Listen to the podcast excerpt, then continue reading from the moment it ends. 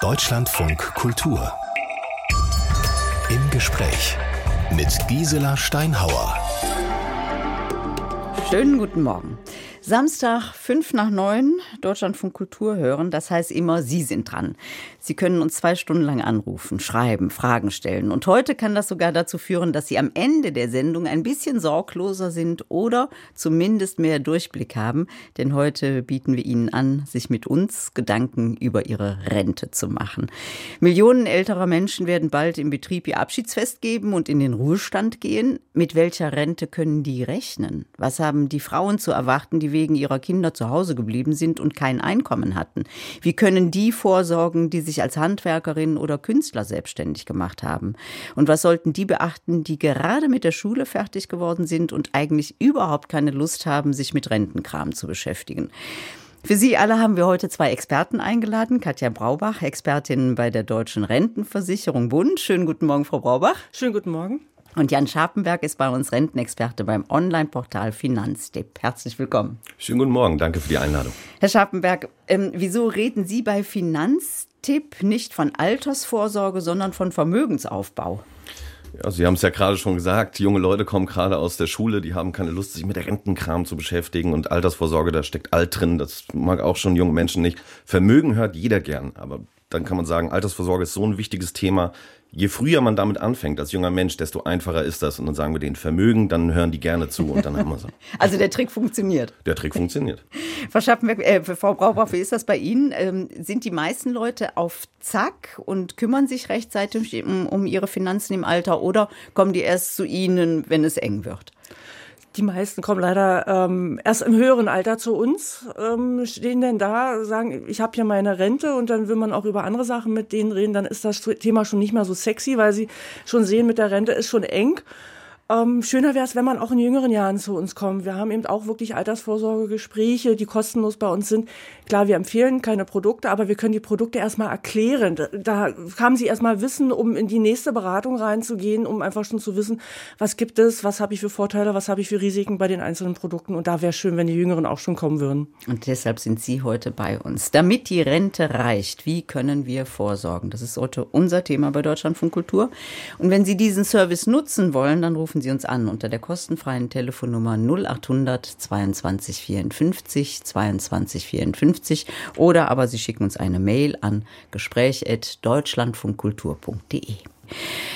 Frau Braubach, Sie sind jetzt 48. Gelernt haben Sie Ihren Beruf bei der Bundesversicherungsanstalt für Angestellte. Seit wann zahlen Sie in die Rentenkasse ein? Ehrlich gesagt in die gesetzliche Rentenkasse gar nicht, weil ich hab, bin Beamtin. Ich habe Beamt, die Beamtenlaufbahn gewählt ähm, von daher sagt ja jeder, als Beamtin ist man ja gut abgesichert. Ich glaube da nicht so ganz dran. Also auch mit 18 oder 20 war mir klar, auch da wird ganz viel passieren und habe dann also auch entsprechend privat vorgesorgt. Also Sie kriegen eine Pension? Ich kriege dann später mal eine Pension. Und was hat Sie zweifeln lassen, dass die hoch genug ist? ähm, viele 18- oder 20-Jährige sind ja naiv. Auch ich war es damals, gebe ich zu. Ähm, aber man kriegt ja in der Ausbildung schon so mit, dass sich auch im Gesetz der gesetzlichen Rentenversicherung über die Jahrzehnte immer wieder was ändert. Und auch bei der Beamtenversorgung, wir hatten auch in der Ausbildung Beamtenversorgung, hat man also auch schon so mitbekommen, auch da hat sich in der Vergangenheit immer mal was geändert. Und mir war klar, auch in der Zukunft ähm, wird sich was ändern. Und von daher habe ich dann auch privat vorgesorgt. Nämlich wie? Was haben Sie gemacht? Ähm, das erste Mal muss ich sagen, gleich mit 18, als ich angefangen habe, da als Beamter geht man ja üblicherweise in die private Krankenversicherung und der Versicherungsvertreter damals war auf Zack und hat mir gleich mal eine private Lebensversicherung aufgeschwatzt damals. Ähm, ich war kam aus dem Abi, Taschengeld entwöhnt, ähm, die Lebensversicherung war 20.000 Mark, D-Mark damals noch, für mich viel, viel Geld naja, nun sind es nur noch 10.000 Euro und ähm, jetzt mit 48 sage ich 10.000 Euro, ähm, reicht vielleicht knapp für ein kleines Auto oder für, für einen größeren Urlaub oder wie auch immer. Von daher habe ich dann später nochmal nachgeschoben, eine private Rentenversicherung, ganz klassische Rentenversicherung. Ich arbeite an der Sozialversicherung, bin sicherheitsorientiert, also klar, ähm, großes Risiko wollte ich noch nicht eingehen.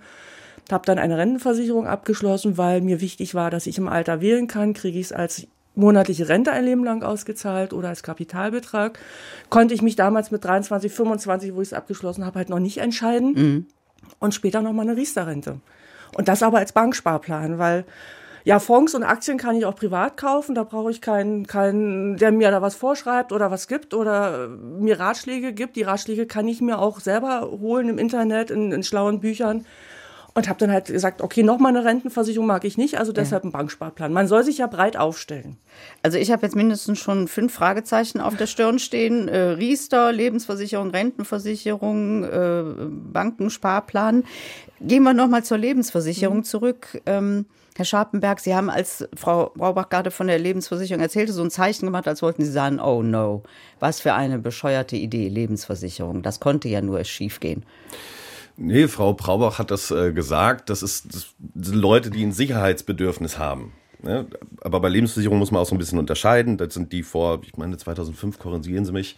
Ähm, das 93. 93. Also Frau Braubach hat dann, ich nehme an, eine klassische Lebensversicherung abgeschlossen und die hatten dieses Sicherheitsbedürfnis. Da konnte man hingehen, sagen, ich schließe die ab, äh, geben Sie mir 4%, 3% pro Jahr und dann war das garantiert und wunderbar. Das war eine ganz einfache Rechnung, was ich reinzahle, das bekomme ich so und so raus. Das waren ja bei Ihnen 20.000 Mark, die Sie rausbekommen ja. haben. Wie viel haben Sie dafür eingezahlt?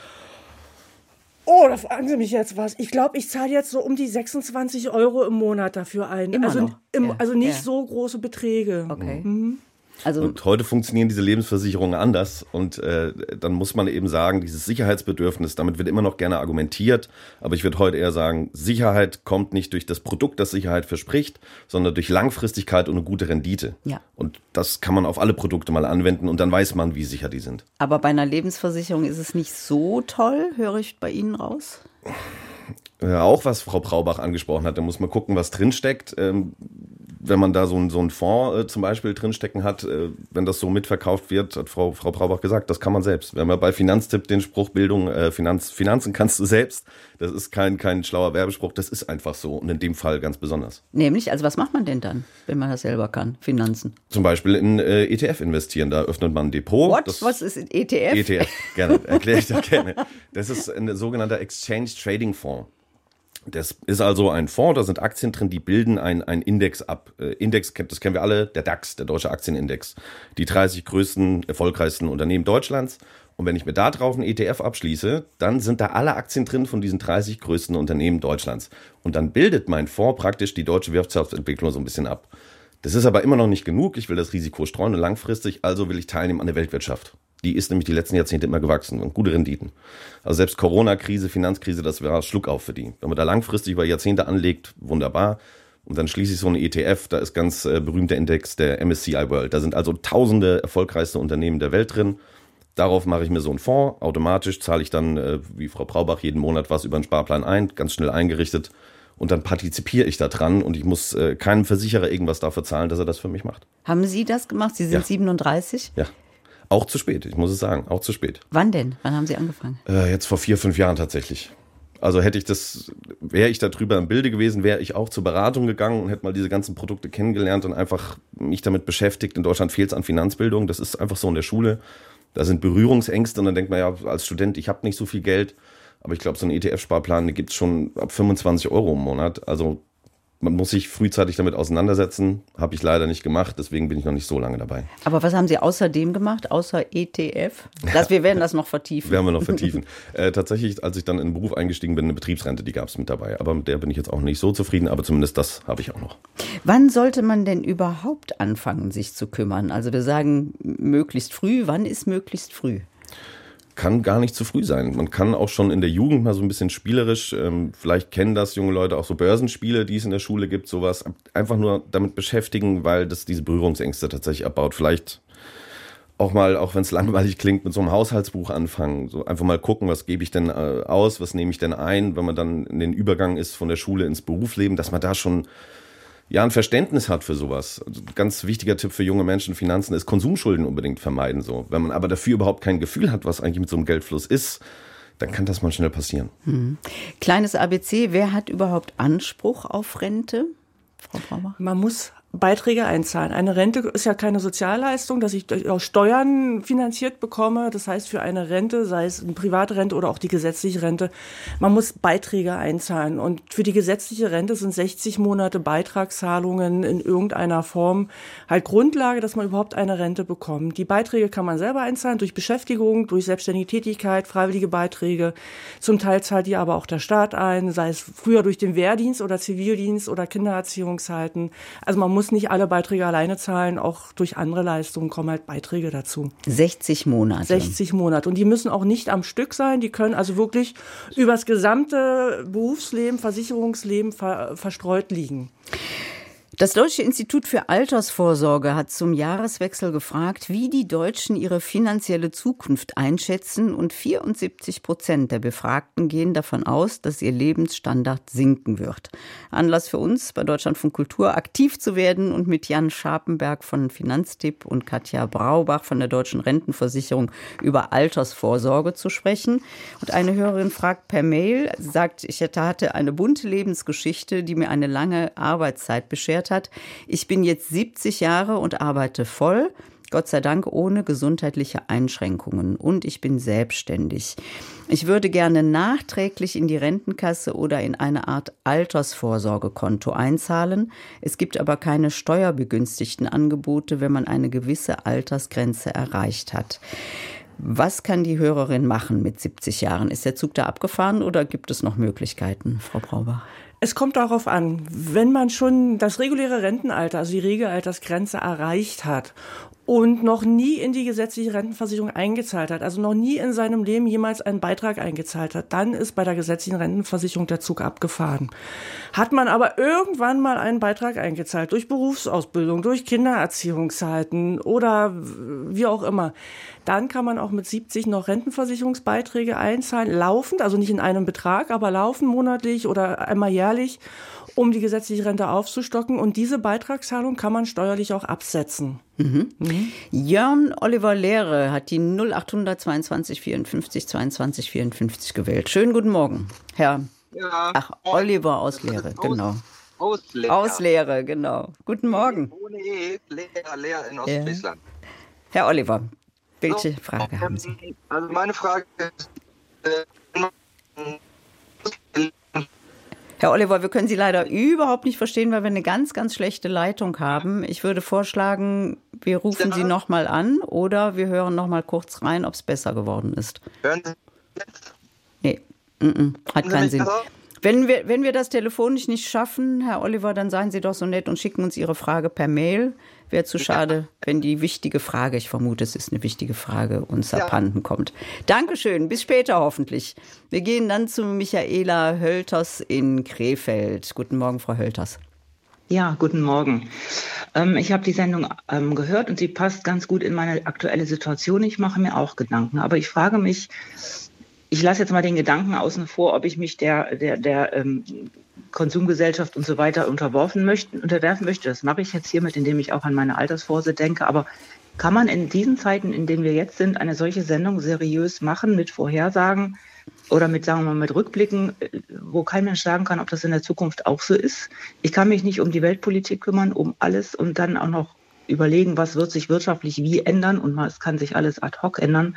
Wie kann man auf Ratschläge aus der Vergangenheit jetzt in die Zukunft bauen? Mir fällt es sehr schwer. Hm. Also Sie sagen, diese Tipps, die wir hier heute geben möchten in der Service-Sendung, das sind Ratschläge, die sind möglicherweise sogar veraltet. Und weil kein Mensch weiß, wie es weitergeht, ähm, ist das immer so eine vage Geschichte. Also man kann sowieso nie sagen, das ist dann sicher, das und das hast du dann, wenn du alt wirst. Ja, mhm. richtig. Ich habe gesehen, wie, wie meine ETFs wurden immer weniger oder in meinem Depot schmilzt es dahin, weil ich mich auch nicht tagtäglich um alles kümmern kann. Mhm. Es ist keine sichere Bank, so wie das vermittelt wird. Und mich verunsichert das sehr. Und ich bin auch daran interessiert, für mein Alter noch ein bisschen vorzusorgen, aber ich habe Angst. Ich weiß nicht, wofür ich mich entscheiden soll. Ja, finde ich einen ganz wichtigen Aspekt, Frau Hölters. Dankeschön dafür, dass Sie das mit einbringen, denn gerade, Herr Scharpenberg, wenn man so denkt, oh Mann, wie wird das alles werden, ähm, dann braucht man ja eigentlich jemanden, der sagt, du brauchst dir keine Sorgen zu machen, so wie damals Norbert Blüm, die Rente ist sicher. Das gilt ja nun nach, jetzt ist 37 Jahre her, dass er das gesagt hat und wir wissen, alles stimmt nicht. Ähm, was würden Sie, Frau Hölters, antworten wollen? Ja, Frau Hölters hat erstmal recht, wenn sie sagt, wenn sie jetzt auf ihren ETF guckt, der schmilzt. Gerade ist es aufgrund der Lage, in der wir sind, vielleicht keine so gute Situation. Aber deswegen sagen wir bei Finanztipp, also wenn man in ETFs geht, 15 Jahre oder länger. Also ich sage Ihnen ganz ehrlich, Frau Hölters, keine Panik. Ich habe Kollegen, die machen das, die gucken sich das nicht an, damit sie überhaupt keine Panik kriegen und damit sie ja nicht da irgendwie Geld rausziehen oder ein schlechtes Gefühl bekommen. So, wenn sie sagen, wie kann man da in die Zukunft schauen? Wie kann man Tipps da aus der Vergangenheit geben? Das ist eine berechtigte Frage, auch das. Aber das ist, wie ich vorhin erklärt habe, Sie nehmen mit so einem ETF, wenn Sie die richtigen abschließen, eben am Weltwirtschaftswachstum teil. Und wenn das irgendwann mal aufhört, dann haben wir ganz andere Probleme. Also wenn mhm. das wirklich sich irgendwann nicht mehr erholt, und das hat es bisher wirklich immer getan. Wir reden hier wirklich über lange, lange Zeiträume. So, wenn das irgendwann nicht mehr der Fall ist, dann haben wir wirklich ein Problem. Also keine Panik tatsächlich. Ich glaube, wir müssen noch mal erklären, was diese ETFs sind, damit mhm. wir alle auf dem gleichen Stand sind. Das sind Aktienfonds. Mhm. Das ist aber auch nicht jedermanns Sache, weil man sich mit Aktien vielleicht überhaupt nicht auskennt. Also für wen ist das überhaupt machbar und für wen ist es sinnvoll, diese ETF-Sparpläne? Das ist für jeden sinnvoll, der, der Geld äh, langfristig anlegen möchte. Es ist da muss man genau das, um nochmal zu unterscheiden, das sind keine Einzelaktien. Ah ja. Das ist immer, da haben die Deutschen tatsächlich auch ein Trauma mit äh, Telekom, Telekom, und ja. dann ist Dotcom-Blase geplatzt, dann gab es die Finanzkrise. Wir empfehlen auch keine Einzelaktien. Dann macht man sich ja abhängig von einem einzelnen Unternehmen. Und das kann man nicht äh, beeinflussen. Also wer jetzt gedacht hat, was haben wir denn ein schönes Beispiel, Tesla-Aktien. Oh, ganz tolles, modernes Unternehmen, das steigt und steigt und auf einmal geht Elon Musk hin und macht irgendwas auf Twitter und die Aktie stürzt ab. Mhm. Das ist natürlich absolut unsicher. Mhm. So, weil das kann man nicht beeinflussen. Wenn man das aber ganz breit streut, ganz viele verschiedene Einzelne und dann hat man so einen großen Fonds und der nimmt an diesem Wachstum teil. Und das ist das, was das Risiko enorm vermindert und wenn man das noch langfristig macht, vermindert es nochmal. Frau Braubach zu Frau Hölters. Ähm, Frau Hölters, ich kann Ihre Sorgen nachvollziehen. Ich bin öfter an den Aktienmarkt eingestiegen, sei es mit Fonds oder auch mit direkten Aktien, bin auch zwischendurch immer mal wieder ausgestiegen, weil ich dachte, oh, das wird mir jetzt hier alles zu unsicher mit, mit der Weltlage. Habe, ich glaube, 2018 oder 2019 bin ich dann wieder eingestiegen mit ETFs-Fonds. Die sind super abgeschossen, sind super gestiegen, bis ähm, der Ukraine-Krieg begann. Dann sind sie wirklich runtergefallen. Ähm, ich habe die Chance genutzt und habe einfach nachgekauft, weil sie gerade wieder günstig waren und bin jetzt wieder auf dem aufsteigenden Ast. Also es ist immer ein Auf und Ab. Man darf in Aktien oder Fonds, egal wie die sich nennen, nicht einsteigen, wenn man das Geld irgendwann zu einem festen Zeitpunkt braucht. Dann, dann ist es nicht das Richtige für mein Empfinden. Mhm. Weil es einfach ähm, ja, gerade in diesem Moment eben auch schlecht aussehen kann mit den Fonds, dass sie wirklich rund, sie da Verluste gemacht haben oder mhm. die Gewinne nicht einsteigen, einstreichen können. Fonds sind immer etwas für langfristig. Aber Ihnen, Frau Hölters, geht es gar nicht nur um diese ETF-Aktienfonds, mhm. sondern ganz grundsätzlich um die Frage, soll ich mich überhaupt kümmern und wenn ja, wie? Ich ja. habe einfach Angst, dass das alles kracht. Ja, also das, was ich jetzt hier gerade gehört habe, das mhm. ist auch nicht für die breite Bevölkerung unbedingt mhm. geeignet. Wer hat schon Zeit, jeden Abend sich über alles Gedanken zu machen oder einmal im Monat? Aber ich habe noch ein, anderes Beispiel. Ich habe auch eine Lebensversicherung. Da stand ja immer schön der niedliche Satz unten drunter. Ist ja alles irgendwie von den Zinsen abhängig, aber äh, voraussichtlich so und so. Ja, seit einigen Jahren sinkt der Betrag, der mir zur Verfügung steht im Alter. Der sinkt einfach. Es ist ein, über einen Arbeitgeber ein Vertrag, den ich abgeschlossen habe und nicht weiter bediene der sinkt. Und nicht mhm. nur wegen Gebühren, sondern weil irgendwelche Zinsen durch die Versicherungsgesellschaften eigenmächtig nach unten korrigiert werden und ich stehe dann da einfach. Mhm. Das sind auch Unsicherheiten, die noch dazukommen. Ja, darum, Herr äh, Scharpenberg rät Finanztipp auch von klassischen Lebensversicherungen ab. Bin ich da richtig informiert? Von klassischen Lebensversicherungen sind es, das ist die, die Frau Braubach abgesprochen hat. Da passiert nämlich genau das, was unsere Hörerin hier gerade gesagt hat, nicht, weil man da eben vier Prozent, die sind garantiert, die kommen, das kommt da wieder raus. Das wird heutzutage nicht mehr so gemacht. Heutzutage gibt es Lebensversicherungen, wie wir das gerade gehört haben, mit äh, Faktoren drin, die tatsächlich nachträglich auch mal geändert werden können. So, und da muss man tatsächlich ganz speziell hingucken und das sind auch Gebührenkosten kommen da auch dazu. Also, das sind dann schon wieder so komplizierte Produkte, wo ich allein schon auf jeden Fall vorher eine Beratung nicht bei der Versicherung selbst empfehlen würde, mhm. ähm, damit man sich da besser auskennt und eine neutralere Beratung kriegt, damit sowas nicht, nicht passiert. Also genau gucken, ob das wirklich sinnvoll ist. Aber was kann man in dieser Unsicherheitslage oder in dieser Sorge, die Frau Hölters ja auch hat, was kann man, was kann man da machen? Also das eine funktioniert nicht so richtig toll. Bei der Lebensversicherung hat sie auch viel Geld verloren. Frau Braubach. Der Weg in die gesetzliche Rentenversicherung steht auch einigen offen. Bei uns ist es zumindest so, dass es nicht weniger wird, weil da gibt es eine Rentengarantie. Und ähm, die Rentenversicherung folgt der Lohnentwicklung. Das heißt, ähm, es gibt zwar immer viele Rentner, die dann schimpfen, ja, der öffentliche Dienst oder die IG Metall kämpfen gerade wieder für Lohnforderungen, es gibt Streiks. Aber je mehr Löhne gezahlt werden oder höhere Löhne gezahlt werden, desto mehr steigen die Renten dann auch im nächsten Jahr. Also das ist ja eine entsprechende Entwicklung. Das heißt, man kann zwar nicht ähm, in die Glaskugel gucken, was kriege ich jetzt für Rentensteigerung in den nächsten 10, 20 Jahren, aber ich weiß zumindest, es wird nicht weniger als das, was heute da ist. Hm. Nochmal ganz am Schluss für, für Frau Hölters so eine grundsätzliche Beratung, Frau Hölters. Haben Sie das mal gemacht in Krefeld? Ähm, ich weiß, dass es das über die Verbraucherberatung gibt. Nein, ich äh, habe die Möglichkeit bis jetzt noch nicht genommen. Vielleicht mache ich das in Zukunft. Das weiß ich. Das kostet um, ungefähr 100 Euro und ähm, ja, das würde ich natürlich auch gerne investieren mit gutem Gewissen. Also ich glaube, jetzt mache ich mal die Leitung frei für positive Auskünfte und gute Ratschläge. Und, ähm Aber ich danke Ihnen ja. sehr dafür, dass Sie das mit eingebracht gerne. haben. Das ist ja wirklich mhm. ein wichtiger Punkt gewesen. Dankeschön dafür. Dankeschön, ja. Danke nach Krefeld und wir gehen nach Trier zu Anke Bugatke.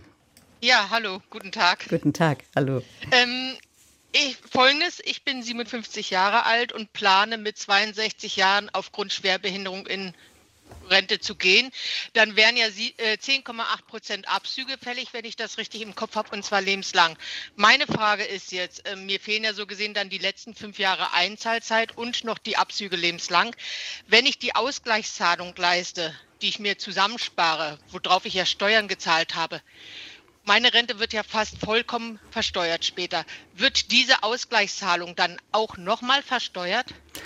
Frau Budgatke, wenn Sie diese Ausgleichszahlung ähm, leisten, dann müssen Sie vorher einen Antrag stellen, dass wir genau auf Heller und Cent oder jetzt Euro und, und, und Cent ausrechnen, was dürfen Sie denn einzahlen, also was machen diese 10,8 Prozent Abschläge bei Ihnen sozusagen aus diese Zahlung, wenn Sie die dann leisten, gegebenenfalls lieber über mehrere Jahre strecken, also bitte nicht auf den letzten Poeng warten, weil Sie können die Beiträge, Beiträge die Sie einzahlen, steuerlich absetzen.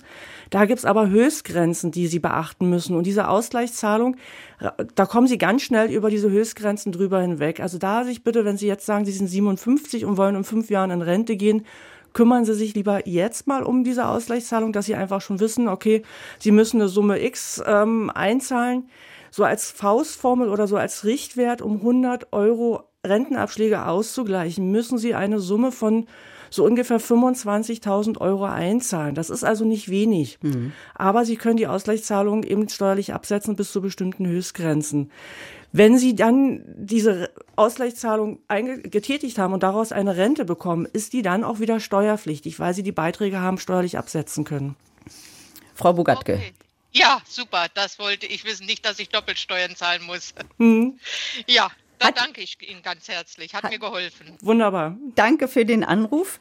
Ähm, ja. Frau Bugatka hat eine schöne Brücke geschlagen zu einer Frage, die ganz viele Frauen natürlich beschäftigt, so mal aufs große Ganze gesehen. Ähm, ist eigentlich die Rentensituation für Frauen prekärer als für Männer?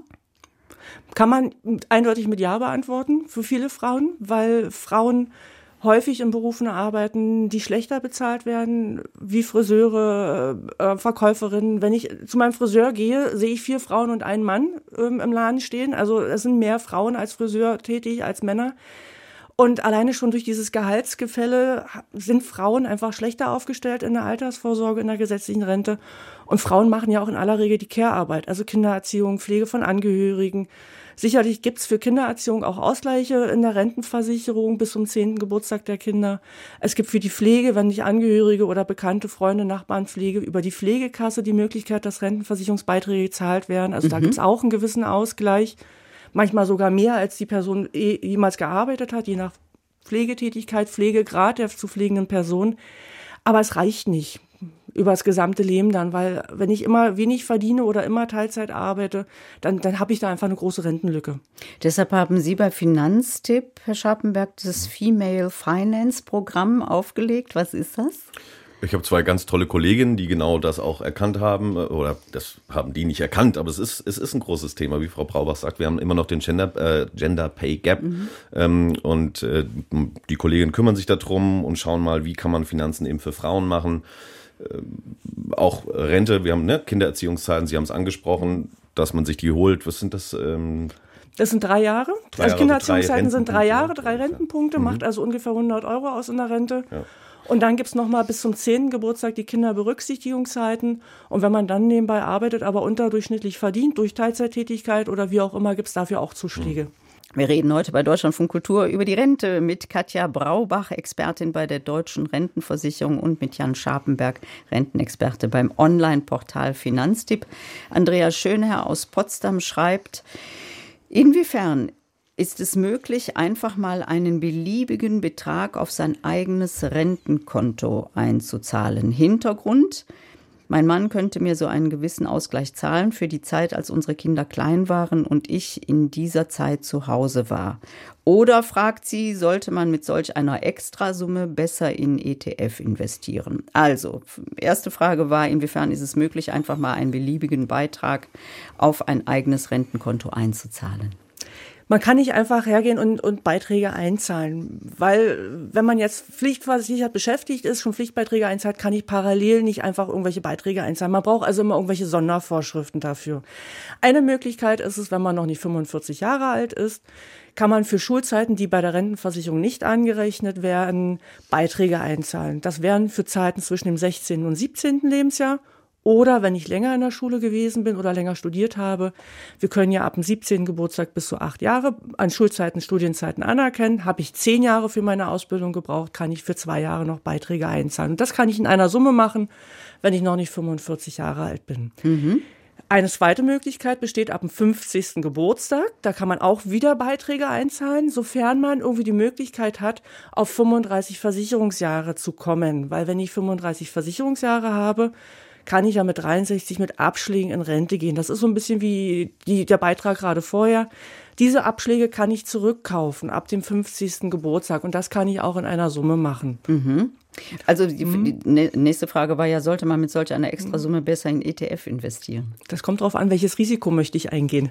Wir können immer ausrechnen, was muss man in einer Rentenversicherung einzahlen, was bekomme ich als Rente raus. Das ist dann natürlich der Iststand heute. Die Rente erhöht sich noch in den nächsten Jahren. Gleichzeitig gibt es aber auch natürlich eine Inflation, muss man auch mit beachten. Und je nachdem, was ich für ETFs kaufe, was für Chancen oder Risiken ich dort sehe, können ETFs auch besser sein. Ja, mhm. ja das darf ich kurz vielleicht noch ja. ergänzen. Vielleicht Vielleicht ist das nämlich äh, wichtig. Da kommt drauf an, zu welchem Zeitpunkt man das macht. Wenn man das zum Zeitpunkt kurz vorm Eintritt in die Rente macht, dann sind die Rentenpunkte kaufen, nennt man das ja auch. Mhm. Häufig tatsächlich äh, attraktiver, weil die sofort in der Rente umgerechnet werden. Wenn man aber diese lange Ansparphase hat, also früher macht, dann sollte man gegenrechnen und dann kann in ETF eine bessere Rendite sein. Aber die Rendite der Rentenversicherung sollte man nicht unterschätzen. Mit den Lohnsteigerungen, dass auch das wächst. Sie hatten eben vom Female Finance gesprochen, den Ihre Kolleginnen bei Finanztipp so als Podcast auch mhm. an sich genommen haben. Können Sie uns ein paar grundsätzliche Tipps geben für Frauen? ein ganz grundsätzlicher Tipp wäre tatsächlich egoistischer zu sein. Also wir haben ähm, häufig das Beispiel, dass äh, Frauen in der Partnerschaft dann ihrem Partner das äh, Steuermodell, jemand geht in Steuerklasse 3, derjenige, der mehr verdient, der darf die ganzen Freibeträge nutzen, damit er mehr rauskommt und die Frau geht in Steuerklasse 5, da werden wesentlich mehr dann sozusagen, da schlägt die Steuer äh, stärker zu. Und wenn mhm. die Frau dann aber irgendwann wieder arbeiten will und sagen, ich will auf eigenen Beinen stehen oder mein eigenes Geld verdienen, dann stellt sie fest, oha, lohnt sich ja gar nicht weil eben da die Steuer so zuschlägt und dann ja ist man da so ein bisschen in der Falle. Also da ruhig egoistischer sein und sagen, ich, ich will mein eigenes Geld verdienen und ich will das meiste aus meinem eigenen Geld rausholen. Hm, da ist es dann besser, dann vier Faktor zu wählen. Man kennt das ja, eigentlich beide haben Steuerklasse 4, beide werden gleichmäßig versteuert und hat aber immer noch der eine Partner ganz hohes Einkommen, auch die Frau immer noch, weil sie vielleicht nicht voll arbeitet oder geringere Verdienste hat kleineres Einkommen, dann gibt es vier Faktoren. Das kann man beim Finanzamt beantragen einmalig. Das, ich kann es jetzt auch nur grob erklären.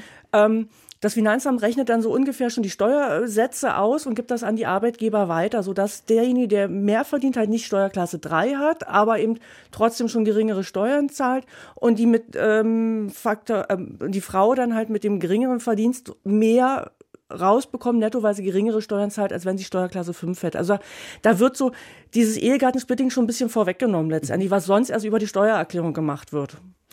Monika Gudeck wartet in Weißer Simmerberg. Guten Morgen. Weil, Guten Morgen, Weiler Simmerberg. Simmerberg. Frau Guteck. genau. Ja, also meine Frage ist folgende. Ich werde in diesem Jahr 65. Mein Renteneintrittsalter ist am 1.7.24. Ich war mein ganzes Leben lang erwerbstätig, bin alleinstehend. Keine Kinder, war nie verheiratet. So, und jetzt ähm, ist es so, ich muss mich im Juni diesen Jahres entscheiden, was mache ich mit meiner Rentenversicherung? Das ist so eine R&V, also so eine Rentenversicherung, die, wo mir immer geraten wurde, kündige die bloß nicht. Die äh, hat so einen garantierten Wert, genau. Ja, und jetzt ist die Frage, lasse ich mir das als Rente auszahlen oder ganz auszahlen? Und wenn ja, was mache ich mit dem Geld? Das sind paar 30.000 Euro. Es ist jetzt nicht die Welt. Äh, genau.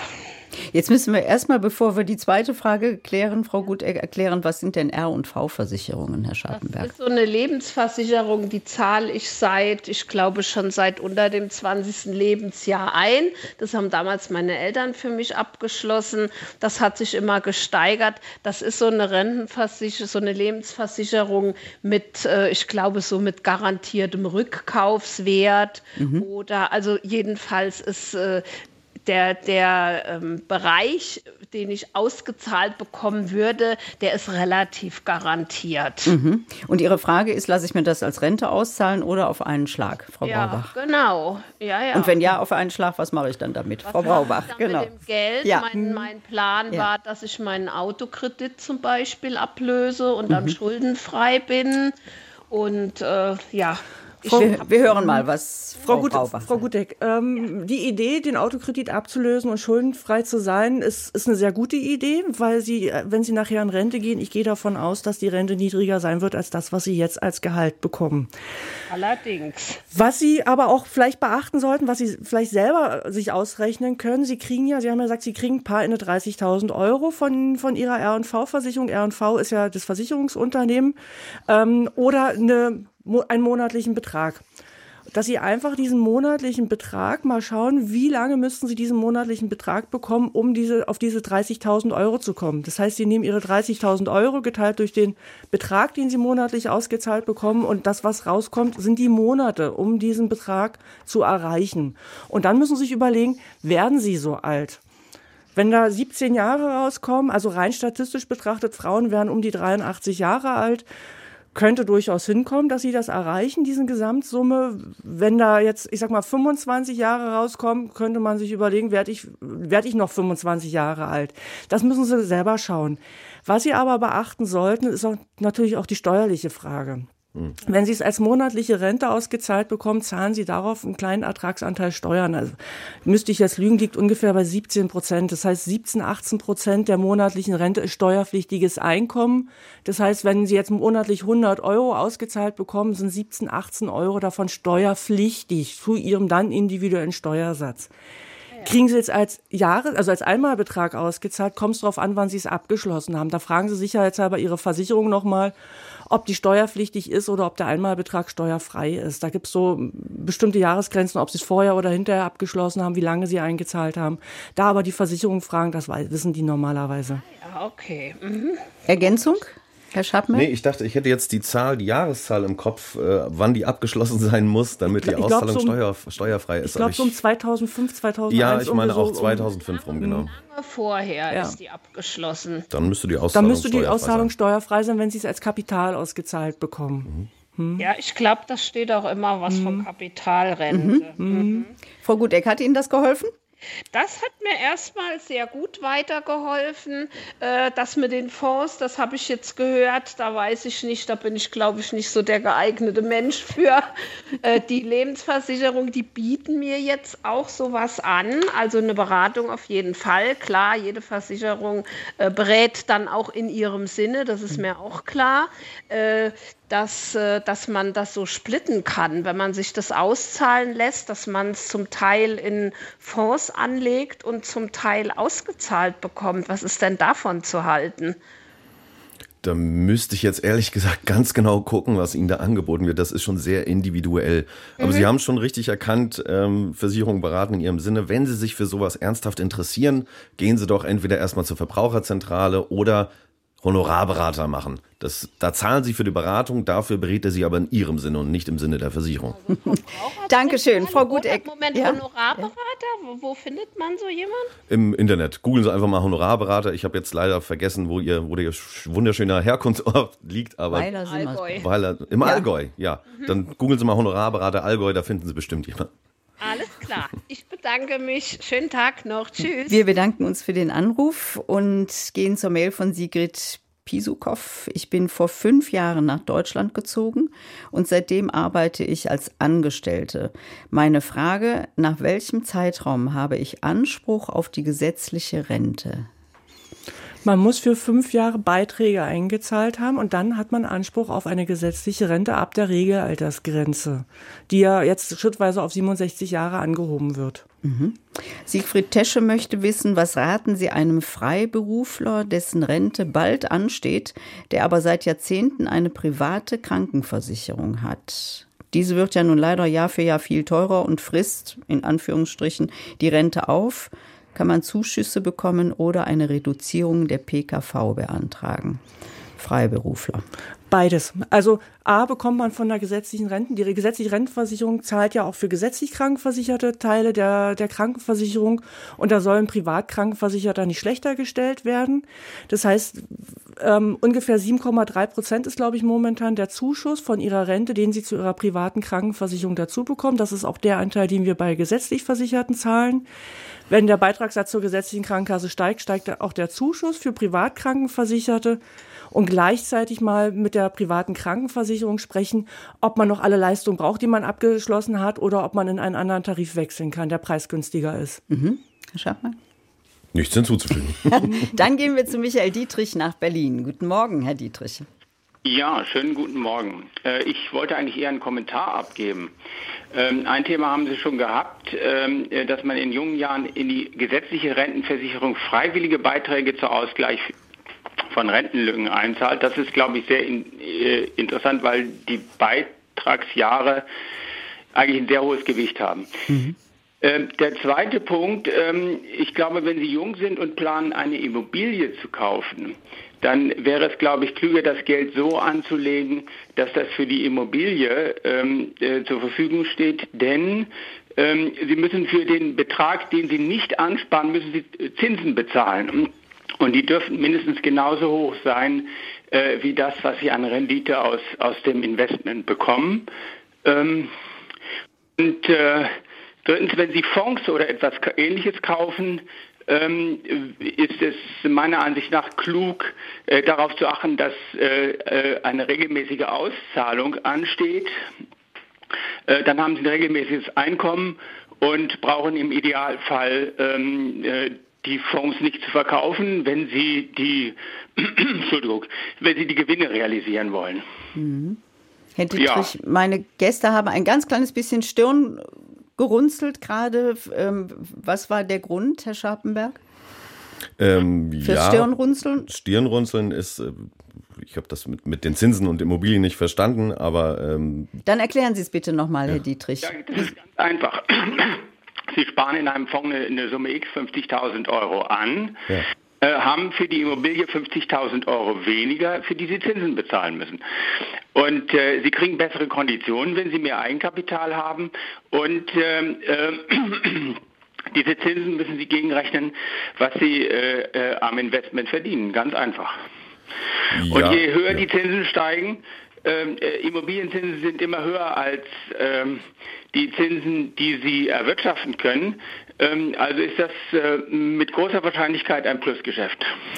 ja, sollte man gegenrechnen, aber ja, genau.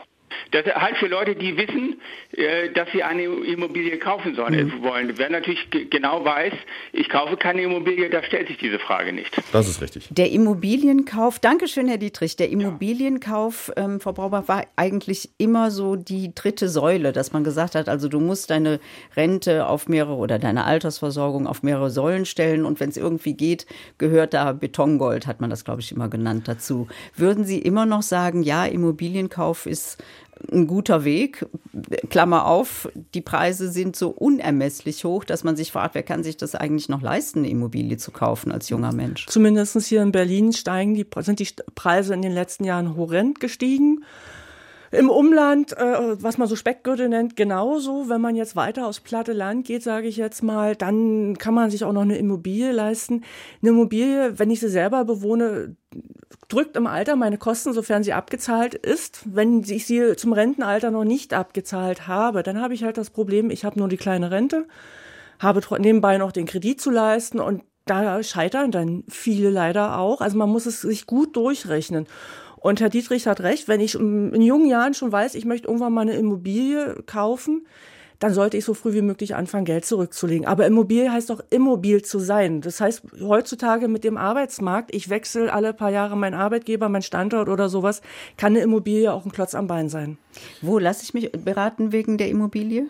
Also wo gehe ich am besten hin, um mir das mal alles von A bis Z ausrechnen zu lassen? Ähm, bei der Verbraucherzentrale. Da muss ich wirklich den Weg zur Verbraucherzentrale gehen und auch Geld in die Hand nehmen. Auch da muss ich ja eine Gebühr für bezahlen, aber es ist eine neutrale Beratung und die rechnen das auch mal durch. Was sagt Finanztipp zu den Immobilienkäufen? Ich wollte da einfach nochmal als Tipp anmerken, weil das eben auch vorkommt, dieses Immobilsein, wenn man dann kurz vor der Rente steht oder in der Rente ist und man hat eine kleine Rente, man hat aber das Haus und da ist man bestimmt sehr stolz drauf, man ist da verwurzelt. Äh, dann gibt es aber den Fall, und das haben wir, erleben wir heute äh, ab und zu oder häufiger, rechtzeitig verkleinern. Sonst hat man da ein Haus und auch ein Haus kostet. Wenn davon aber drei Räume leer stehen und man die gar nicht braucht, dann erhält man da etwas, was man gar nicht braucht. Stattdessen könnte man sich eben rechtzeitig verkleinern und hat mehr Geld zur Verfügung im Alter. Sagt Jan Scharpenberg, Rentenexperte beim Online-Portal Finanztipp, der heute zu Gast ist, gemeinsam mit Katja Braubach, Expertin bei der Deutschen Rentenversicherung Bund. Frau Braubach, bisher ist eigentlich deutlich geworden, man sollte sich Zeit nehmen und beraten lassen. Das Klingt banal, ist aber so. Was hält Menschen davon ab, sich rechtzeitig um die Rente zu kümmern und um die Frage, kann, wie kann ich meinen Lebensstandard sichern und halten? Rent, wenn man jung ist, ist Rente noch ganz, ganz weit weg. Wenn ich mit 20 an Rente denke, sehe ich meine Großeltern oder vielleicht Urgroßeltern vor mir, alt, runzlig, krank, gebrechlich.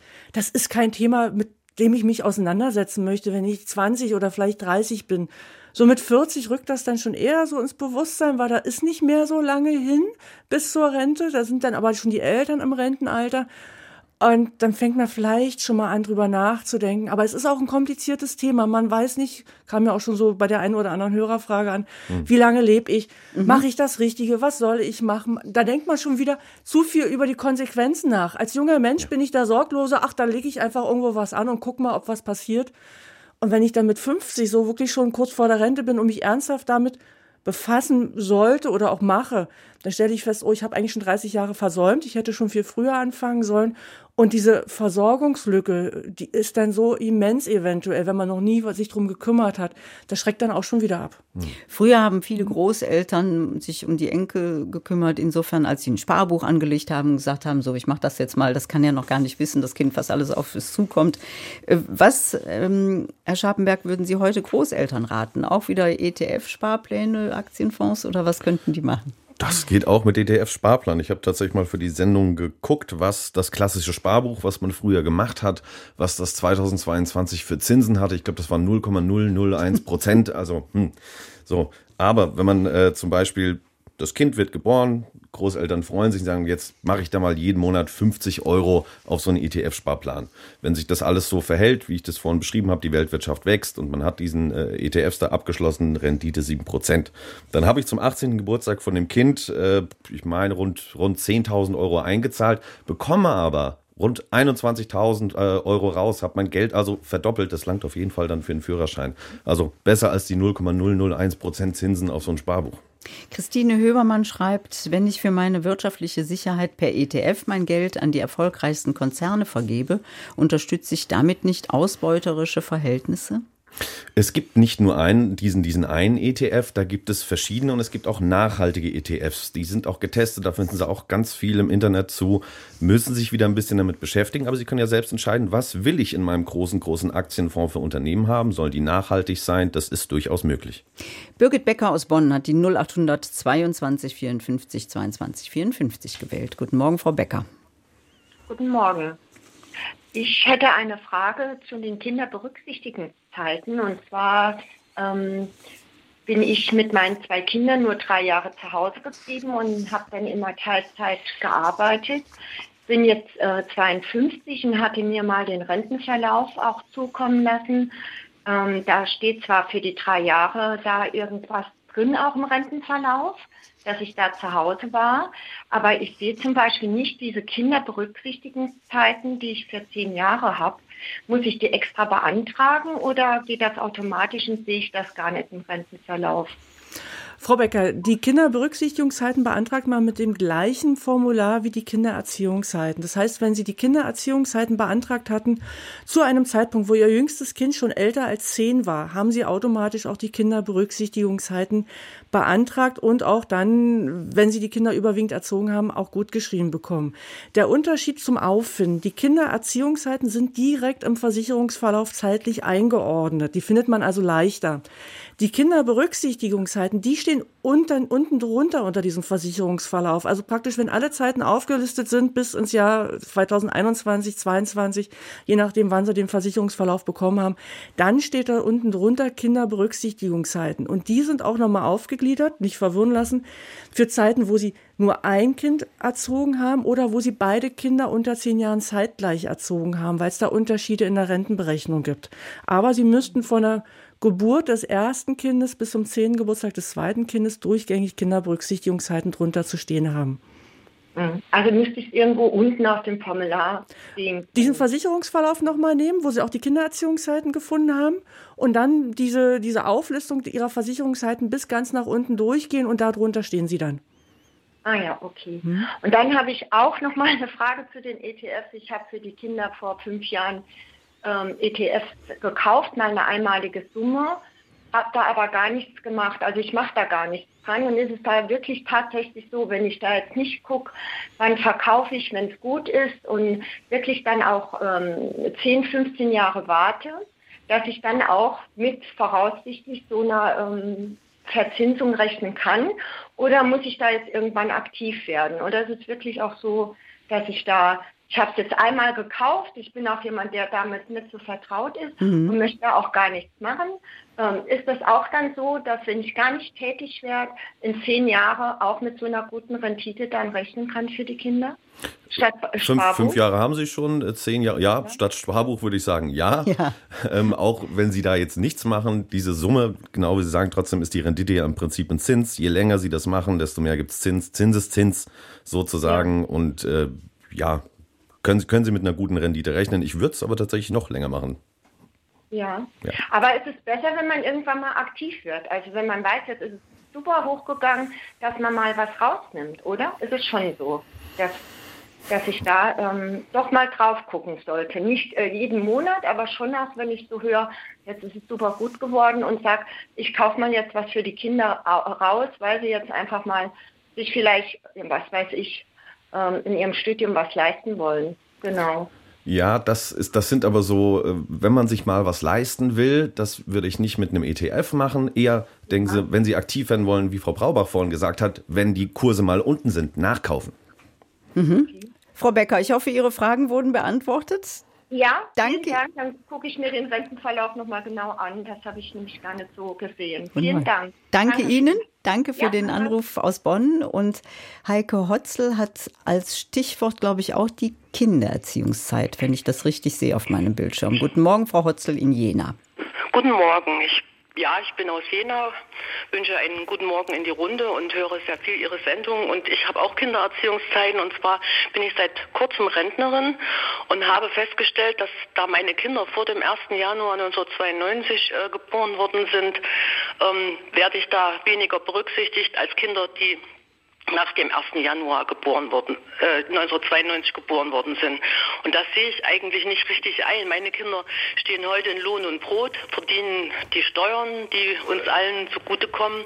Und ich halte das für ein eklatantes äh, Fehlurteil. Also ich, ich weiß nicht, warum meine Kinder weniger wert sind als die, die halt schon älter sind, äh, jünger sind.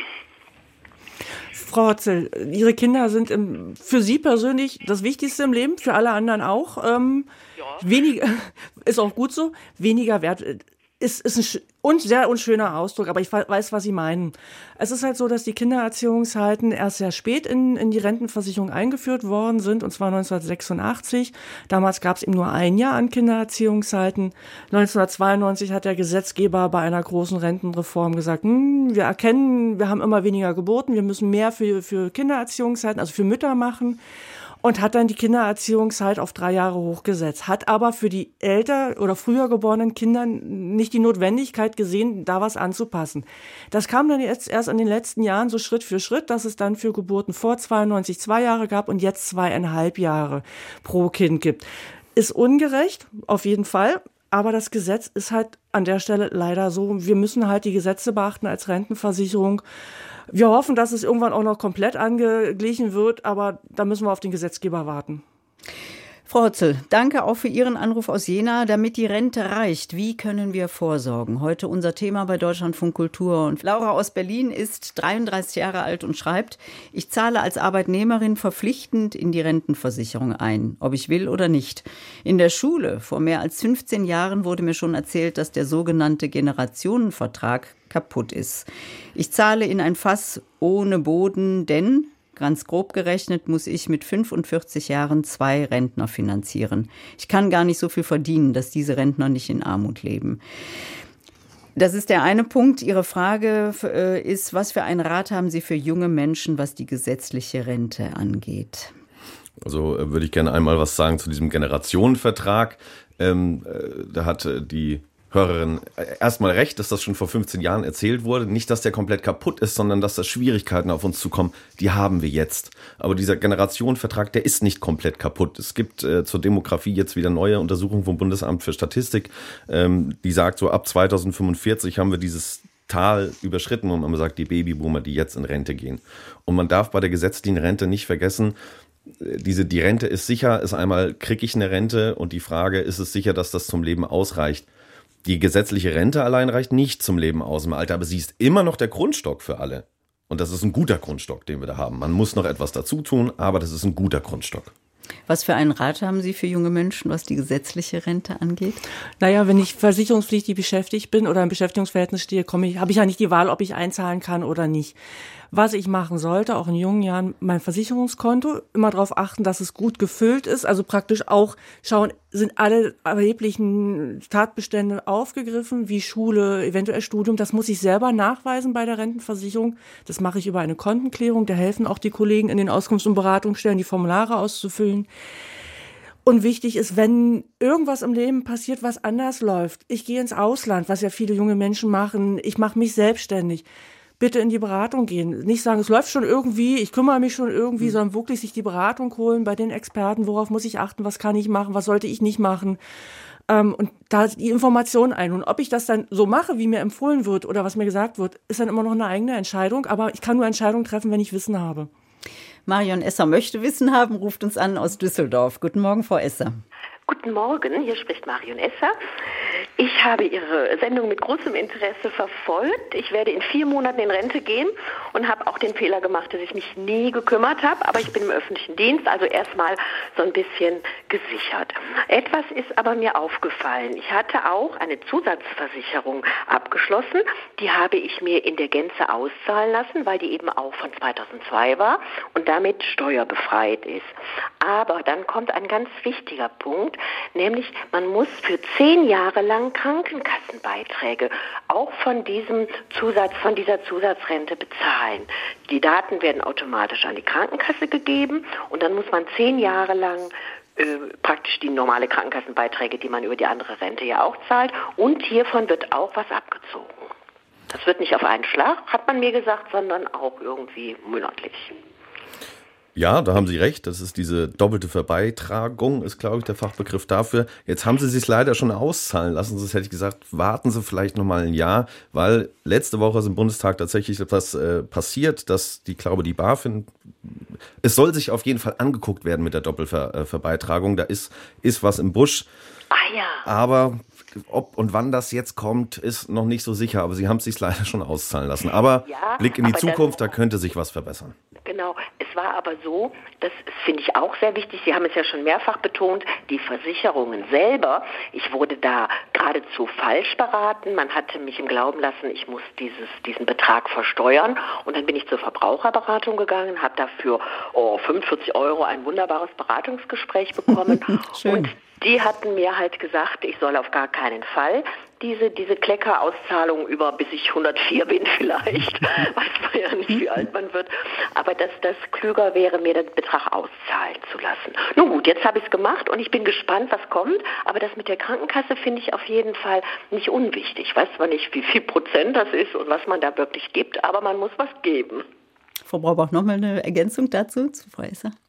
Ähm, nicht viel Prozent wäre dann praktisch der normale Beitragssatz zu Ihrer Krankenkasse. Der liegt ja irgendwo jetzt bei 14,6 Prozent plus Zusatzbeitrag, also bei etwas über fünf, zwischen 15 und 16 Prozent, Ja. die Sie dann zahlen müssen über diese zehn Jahre. Hm?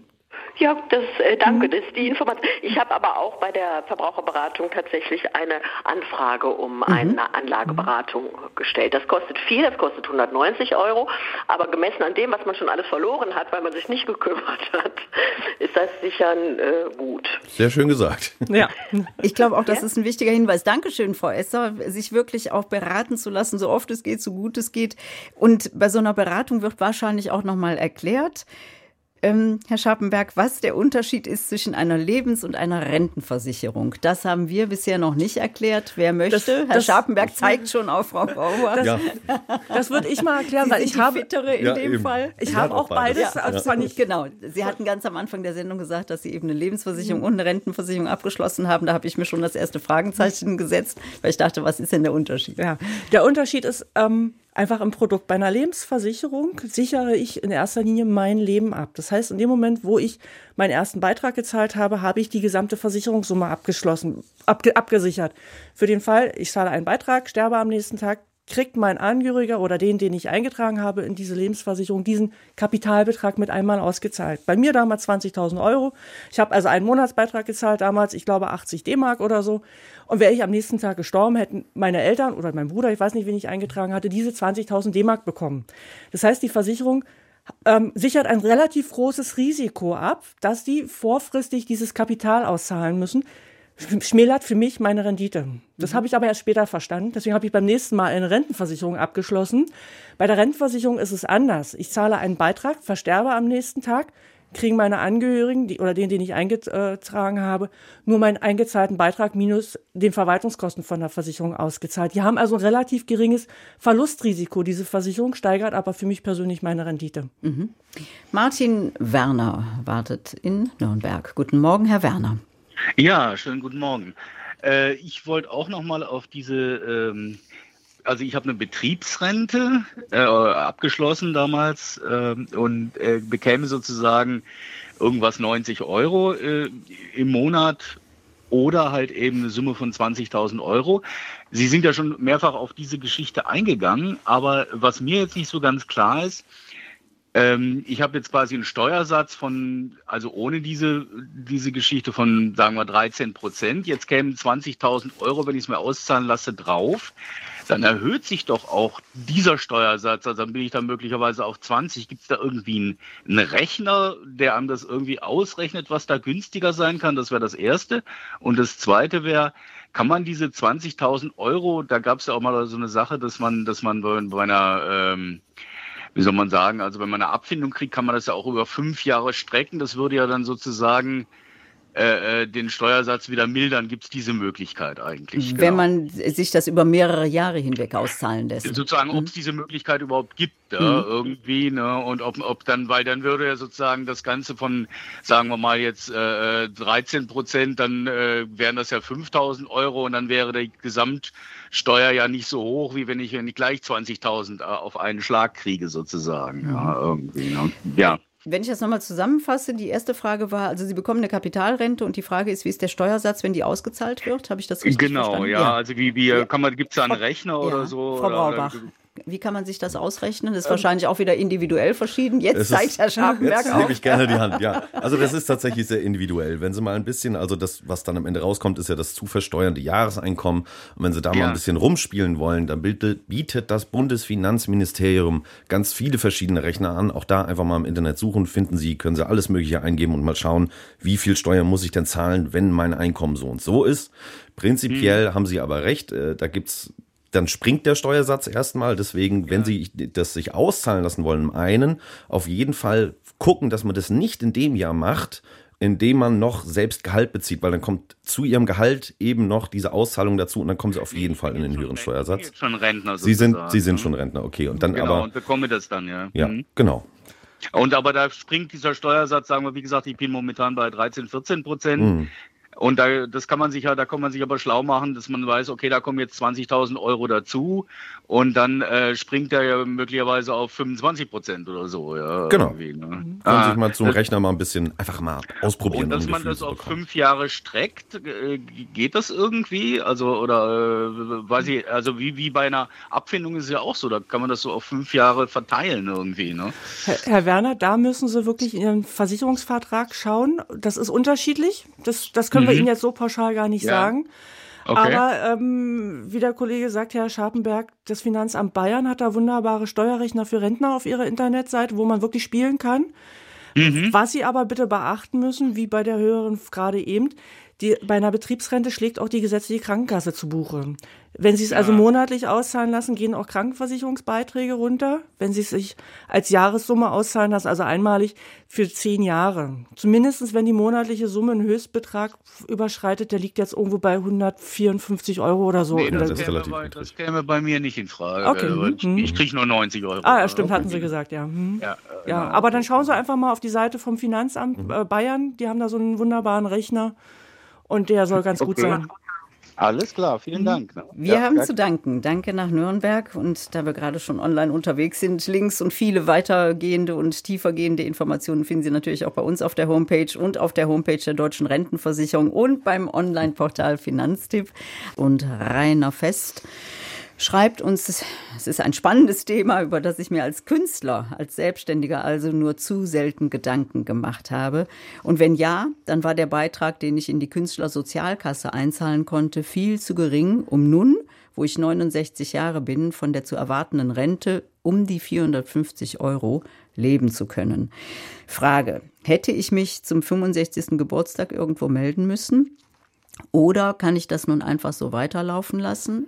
Und wo muss ich mich melden, wenn ich die Rente beantragen möchte? Frau Braubach. Wenn man eine Rente haben möchte, muss man einen Antrag stellen. Das heißt, wenn Sie jetzt ähm, doch sagen, ich, auch wenn es nur eine kleine Rente ist, aber ich möchte sie haben, Sie können ja als Künstler auch weiterhin parallel arbeiten, dann müssen Sie einen Antrag stellen bei Ihrem Rentenversicherungsträger. Dank Corona muss man nicht mehr extra in eine Beratungsstelle gehen. Wir können jetzt auch Rentenanträge am Telefon aufnehmen. Also melden sich telefonisch oder per E-Mail einfach bei Ihrem Rentenversicherungsträger. Es wird ein Termin mit Ihnen vereinbart. Ihnen wird mitgeteilt, was brauchen wir alles für Angaben, sowas wie Bankverbindung, Krankenkassenkarte, Steueridentifikationsnummer. Das hat man ja nicht immer gleich zur Hand. Und dann wird zu dem versprochenen Termin werden Sie angerufen und dann wird das Formular mit Ihnen gemeinsam ausgefüllt für Sachen, die Sie unterschreiben müssen, wie zum Beispiel Bankverbindung. Das kriegen Sie dann separat zugeschickt, unterschreiben, schicken das dann bitte wieder zurück. Nun hätten sie ja schon längst in Rente sein können und haben diese Rente nicht beantragt. Das soll ihnen jetzt nicht auch noch nachträglich zu, äh, auf die Füße fallen, weil sie kriegen die Rente erst ab Folgemonat der, oder ab Monat der Antragstellung, nicht rückwirkend. Sie haben also sozusagen auf ihre Rente verzichtet und bekommen dann jetzt für jeden Monat, den sie auf ihre Rente verzichtet haben, ab ihrer Regelaltersgrenze 0,5 Prozent Zuschläge auf ihre Rente, also pro Jahr 6 Prozent. Sie haben jetzt fünf Jahre auf ihre Rente verzichtet, da summiert sich das mit den 450 Euro also auch ein bisschen auf. Es gibt immer so dieses Szenario der Altersarmut. Wer ist da eigentlich von betroffen? Also Künstlerinnen und Künstler, alleinerziehende Mütter, die zu Hause geblieben sind, ähm, Selbstständige? Selbstständige im großen Anteil ja. Es macht eine ganz große Gruppe aus, die von Altersarmut betroffen sind, weil sie halt entweder gar keine Altersvorsorge betreiben oder zu geringe Altersvorsorge betreiben, weil sie halt nicht verpflichtet sind, eine Altersvorsorge zu betreiben. Es ist nur ein kleiner Personenkreis der Selbstständigen gesetzlich verpflichtet, sei es in die gesetzliche Rentenversicherung einzuzahlen oder an berufsständische Versorgungswerke für Ärzte, Rechtsanwälte und dergleichen. Diejenigen, die halt nicht verpflichtet sind, schieben das häufig auf die lange Bank oder machen es gar nicht, entweder weil sie sich nicht interessieren, das zu kompliziert ist oder sie zu wenig Einkommen haben. Mhm. Ansonsten Altersarmut ist immer so ein Schreckgespenst, aber man muss sich das Haushaltseinkommen anschauen. Also prozentual sind ungefähr drei Prozent der Altersrentner von Altersarmut betroffen. Personen, die noch nicht in Rente sind, haben ein viel höheres Risiko, arm zu sein. Da sind wir bei einem Prozentsatz von 8 Prozent. Was bedeutet das im Portemonnaie? Was heißt Altersarmut? Das ist immer sehr individuell. Das, jeder hat ja andere Kosten. Ähm, um Miete, ähm, Lebensmittel ähm, zu decken. Man kann das so ein bisschen an diesem Hartz-IV-Satz oder jetzt Bürgergeld festmachen. Wer also ja unter diesem Bürgergeld liegt, das sind ja jetzt, oh, ich weiß gar nicht, 520 Euro, glaube ich, plus Miete, Wer das also nicht abdecken kann, der zählt ja als arm letztendlich. Auf jeden Fall, der kriegt äh, Sozialleistung zusätzlich. Hm. Mhm. Es gibt ja auch bei manchen die Tendenz, sich einfach nicht zu kümmern, also mal drauf zu vertrauen, dass die Gemeinschaft ja im Zweifel für einen aufkommt. Das ist auch eine Möglichkeit vorzusorgen, ist aber nicht besonders solidarisch. Was sagen Sie den Menschen, die sich dann doch so einen schlanken Fuß machen? Sie spielen mit, mit der Solidargemeinschaft und mit der Hoffnung, dass die Solidargemeinschaft auch in 40 Jahren noch da ist für sie, weil es halt, sie sagen immer, es, es wird schon der Staat zahlen, aber wer ist der Staat? Der Staat sind wir alle, diejenigen, die Steuern zahlen, weil Sozialleistungen werden aus Steuergeldern gezahlt. Und der Generationenvertrag, was die Dame vorhin sagte, die junge Dame, mhm. ist auch im Steuerrecht da, weil es kommen immer weniger Junge nach, die Steuern zahlen und immer mehr Ältere, die dann vielleicht aus Steuergeldern Leistungen brauchen. Und man kann nicht hoffen, dass auch in 40 Jahren vielleicht noch genug Steuergelder da sind, die mich auffangen. Deshalb gibt es natürlich, Herr Scharpenberg, auch die Forderung, alle sollten einzahlen. Selbstständige sollten einzahlen, Beamte. Richtige Forderung? Mm, da ist immer die Frage, wer kriegt da was? Wir haben es gerade gehört, selbstständig von Altersarmut äh, betroffen. Man hört gerne Beamte, äh, die bekommen ja viel mehr. Ich finde äh, das eher interessant bei der Frage, sollten alle einzahlen? Dass das ein Kostenfaktor ist. Wir reden über die Finanzierung der Rente, wir, wir, reden nie über die Finanzierung von anderen Systemen und warum wir uns eigentlich drei Stück oder noch mehr davon leisten.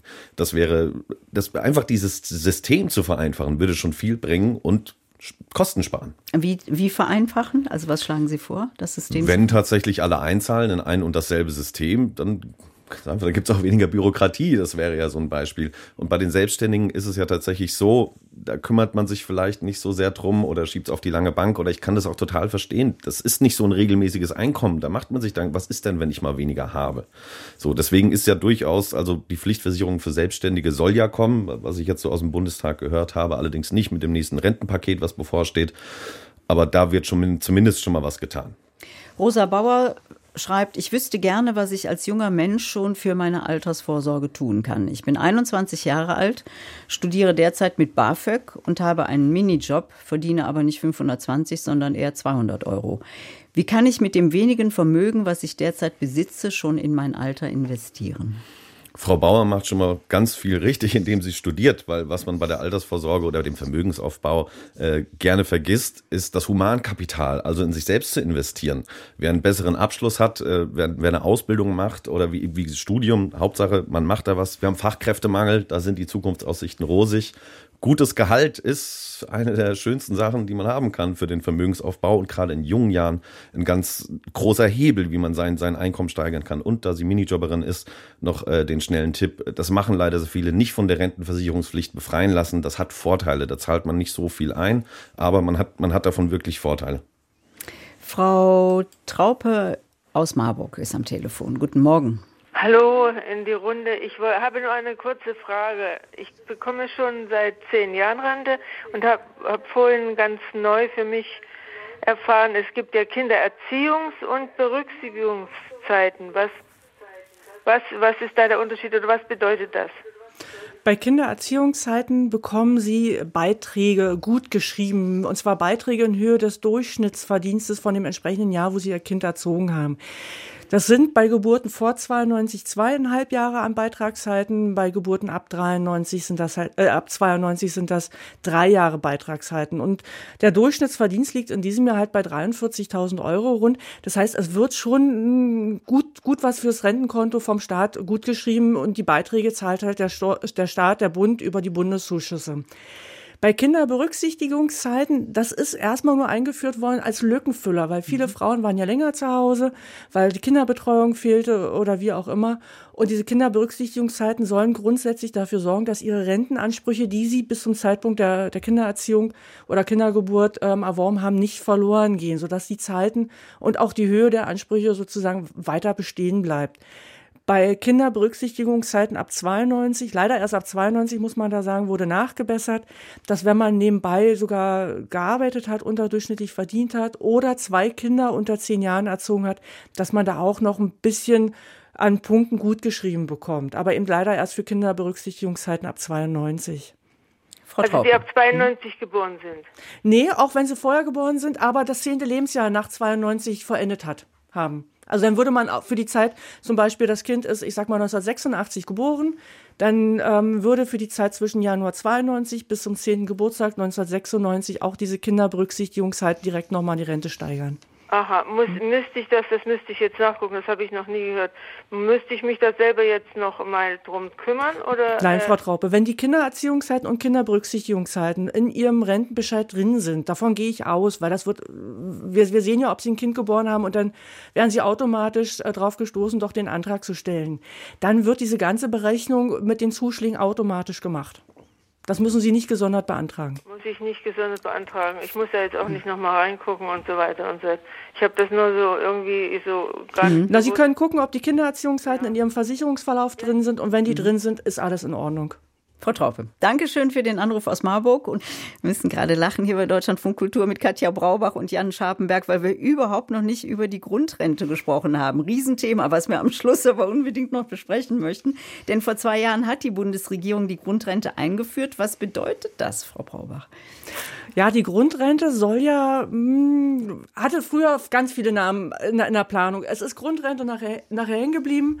Es ist letztendlich so, wer mindestens 33 Jahre Grundrentenzeiten erreicht hat, das sind Beschäftigungszeiten, das sind Kindererziehungszeiten, das sind Kinderberücksichtigungszeiten, also bis zum zehnten Lebensjahr. Pflegezeiten zählen mit dazu. Also alles, wo ich Pflichtbeiträge eingezahlt habe, ähm, der soll einen Zuschlag bekommen, sofern er unterdurchschnittlich verdient hat. Also gerade, das ist für, für Leute, die in Berufen arbeiten, die sehr wenig bezahlt werden, also gering bezahlt werden. Und ähm, gering verdient heißt eben weniger als 80 Prozent vom Durchschnittsverdienst. Das ist also wirklich für diejenigen, die wenig, aber lange eingezahlt haben und die sollen Zuschlag bekommen. Allerdings ist da auch eine Einkommensanrechnung mit dabei oder eine Einkommensüberprüfung und da zählt auch das Einkommen vom Ehepartner mit. Da dazu. ging es ja lange Zeit hin und her. Ne? Machen wir eine Bedürftigkeitsprüfung oder nicht? Die gibt es jetzt nicht, diese Bedürftigkeitsprüfung, aber das Einkommen wird. Geprüft. Aber das Einkommen wird angerechnet. Hm. Muss man diese Grundrente beantragen? Nein, die Grundrente wird automatisch geprüft. Wir sind jetzt auch mit den Bestandsrentnern durch. Also die Leute, die vor, 2001, äh, vor 2021 in Rente gegangen sind, haben wir jetzt auch bis Ende des Jahres geprüft. Es gibt noch so ein paar Einzelfälle, wo die Personen im Ausland leben, wo wir also Schwierigkeiten haben, ans Einkommen ranzukommen. Aber es sind wirklich Einzelfälle. Das Gros ist durch.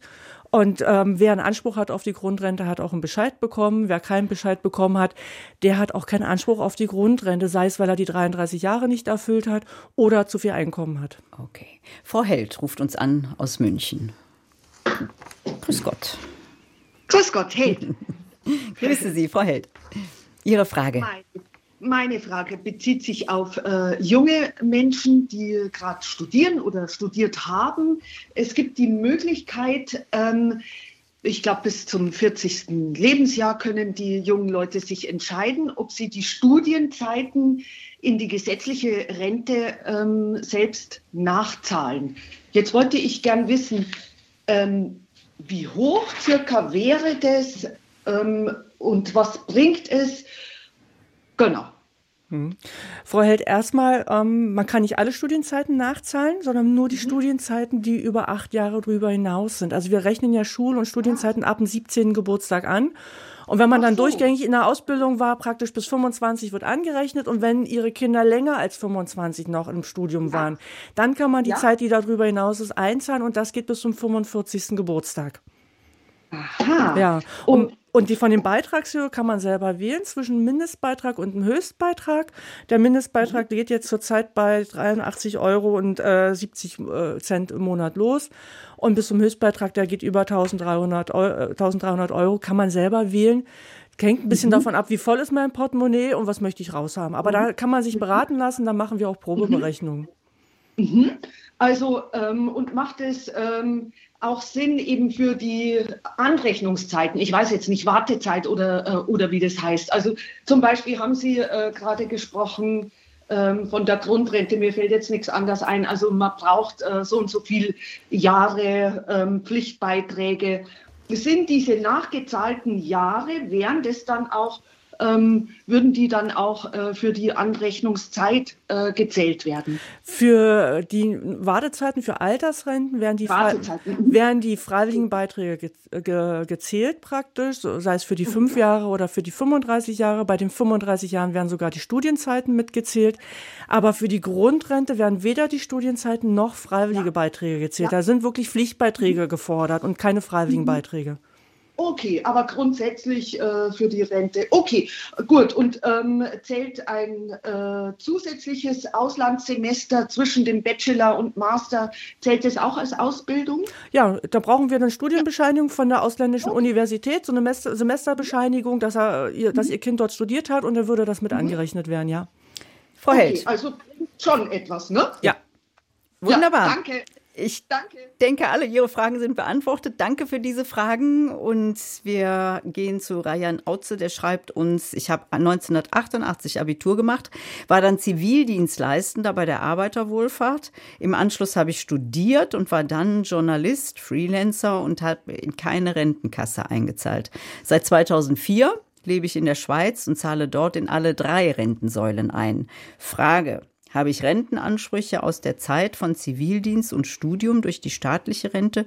Wie könnte ich die beziehen? An wen müsste ich mich wenden? Ja, für die Studienzeit, das ist eine Anrechnungszeit, da bekommt man selber, wenn es ein Hochschulstudium war, keine Punkte oder keine Rente gut geschrieben. Aber für die Zivildienstzeit bekommen sie halt eine Rente. Nun haben sie hier in Deutschland selber keine fünf Jahre an Beiträge eingezahlt, die ja eigentlich erforderlich sind für eine Rente. Nun gibt es aber EU-weit und auch für die Schweiz, also EWR-Raum und auch einige andere Länder Sozialversicherungsabkommen, die besagen, dass die Jahre, die Arbeitsjahre, die sie in beiden Ländern haben, für diese Mindestversicherungszeiten von fünf Jahren oder auch höhere Fristen zusammengerechnet werden. Das heißt, sie haben aus ihrem Zivildienstzeit, die ja, weiß ich nicht, anderthalb Jahre vielleicht sind, einen kleinen Rentenanspruch aus Deutschland. Und den beantragen Sie dann bitte, wenn es soweit ist, über Ihren Schweizer Rentenversicherungsträger, sofern Sie dann immer noch in der Schweiz leben. Simone Guluzia ruft uns an. Stadt steht nicht dabei. Schönen guten Morgen. Ja, guten Tag. Hallo. Guten Tag.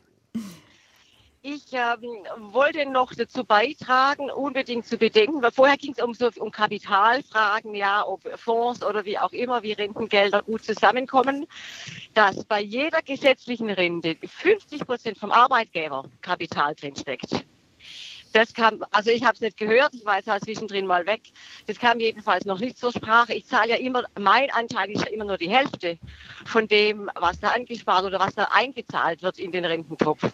Und die Arbeitgeber zahlen die andere Hälfte. Mhm. Im Unterschied zu Selbstständigen, die, wenn sie freiwillig einzahlen, immer 100 Prozent einzahlen müssen. Mhm. Und für die lohnt es sich kaum, weil dann eben das nie rauskommt, was man einzahlt. Das wollte ich jetzt einfach noch weitergeben. Danke für den Hinweis. Alle nicken heftig, Frau Brauer. Ja, das ist richtig. Der Arbeitgeber zahlt immer die Hälfte. Der Selbstständige muss beide Beiträge zahlen, also Arbeitgeber und Arbeitnehmeranteil. Jetzt aber einfach pauschal zu sagen, für einen Selbstständigen lohnt sich das nicht, kommt immer auf die Lebenserwartung an, weil auch dieser freiwillige Beitrag, den der Selbstständige zahlt, den, da hat er das Geld nach ungefähr 18 Jahren Rentenbezug raus. Mhm. Und vor allem, wenn ich da noch kurz ja, einhaken dürfte, das wird mir gerne vergessen bei der gesetzlichen Rentenversicherung, wenn man da einzählt, einzahlt die Pflichtversicherung auf Antrag, dass da ganz viele Gesundheitsleistungen mit dabei sind. Und die sind für Selbstständige durchaus mal wichtig, wenn man mal eine Reha braucht oder es gibt sogar Präventionsmaßnahmen. Das ist alles bei der Rentenversicherung. Das kriegt man für den Beitrag, kriegt man nicht nur die Rente, sondern auch solche Zusatzleistungen. Und auch die können für Selbstständige sehr interessant sein. Simone, danke schön mhm. für okay. diesen Hinweis. Fast am Schluss der Sendung Helmut Ovara schickt uns eine Mail. Ich habe vor zwei bis drei Jahren eine Aufstellung der Versicherungszeiten erhalten. Es erging die Aufforderung, unklare Zeiten zu klären. Ich habe keine Frist in dem Schreiben gesehen. Kann man der Aufforderung unbefristet nachkommen? Herr Ovara, da gab es eine Frist von sechs Monaten. Ähm, ist aber nicht schlimm. Sie können jederzeit ähm, erneut auf uns zukommen und sagen, hier, ich habe das alte Schreiben, da sind die und die Lücken, ich habe die und die Nachweise dafür. Sie können, da gibt's also gesetzlich betrachtet, können Sie jederzeit das nachreichen. Es ist halt nur für uns, wir haben Sie einmal aufgefordert und wir wollen den Vorgang ja irgendwann auch mal zur Akte legen und deswegen nach sechs Monaten schließen wir erstmal die Akte. Aber wenn Sie kommen und sagen, hier sind meine Schulzeugnisse, meine Arbeitszeugnisse oder wie auch immer, machen wir die Akte wieder neu auf für Sie und äh, speichern auch alles nach. A. Bremer fragt zur Rente, wenn ich in Großbritannien gearbeitet habe, spielt dann bei der Rentenauszahlung der wechselnde Wechselkurs eine Rolle? Na, Sie kriegen ja die Rente entweder also in Euro ausgezahlt und Großbritannien hat ja nicht den Euro. Das heißt, da spielt der Wechselkurs dann natürlich immer eine Rolle. Sie kriegen, wenn Sie das nachher in Pfund von Ihrer Bank ausgezahlt bekommen, immer ein kleines bisschen anders ausgezahlt, weil wir in Euro über, überweisen. Mhm. Ein Hörer möchte anonym bleiben, fragt, besteht die Möglichkeit auch für EU-Rentenbezieher, die keine 35 Jahre eingezahlt haben, in die Rentenversicherung einzuzahlen? Oder eine Alternative? Sie können als EU, ähm, wenn Sie eine Rente wegen Erwerbsunfähigkeit beziehen, können Sie parallel freiwillige Beiträge einzahlen. Das würde ich mir aber ganz genau überlegen und durchrechnen, weil Sie haben bei einer Erwerbsunfähigkeitsrente eine Zurechnungszeit mit drin. Das ist eine fiktive Hochrechnung Ihrer Beitragszeiten mit dem Durchschnitt Ihres bisher eingezahlten Versicherungslebens. Und die freiwilligen Beiträge werden dann parallel zu dieser fiktiven Beitragszeit gespeichert und wirken sich nur aus, wenn sie höher liegen als diese Zurechnungszeit. Das ähm, würde ich mir genau überlegen und durchrechnen lassen. Tendenziell sollte sich das nicht lohnen. Und diesen Ausgleich der Rentenminderung geht dann halt bei Ihnen nicht. Sagt Katja Braubach, Expertin bei der Deutschen Rentenversicherung, die heute gemeinsam mit Jan Scharpenberg, Rentenexperte vom Online-Portal Finanztipp, unser Gast war zum Thema Rente. Ich danke Ihnen beiden sehr für den Service, den Sie gemacht haben. Ich danke natürlich allen Hörerinnen und Hörern, die angerufen haben. Und gehen Sie an die beiden ran, an Finanztipp und die Rentenversicherung, wenn Sie eine Frage haben. Dankeschön. Gerne. Vielen Dank für die Einladung.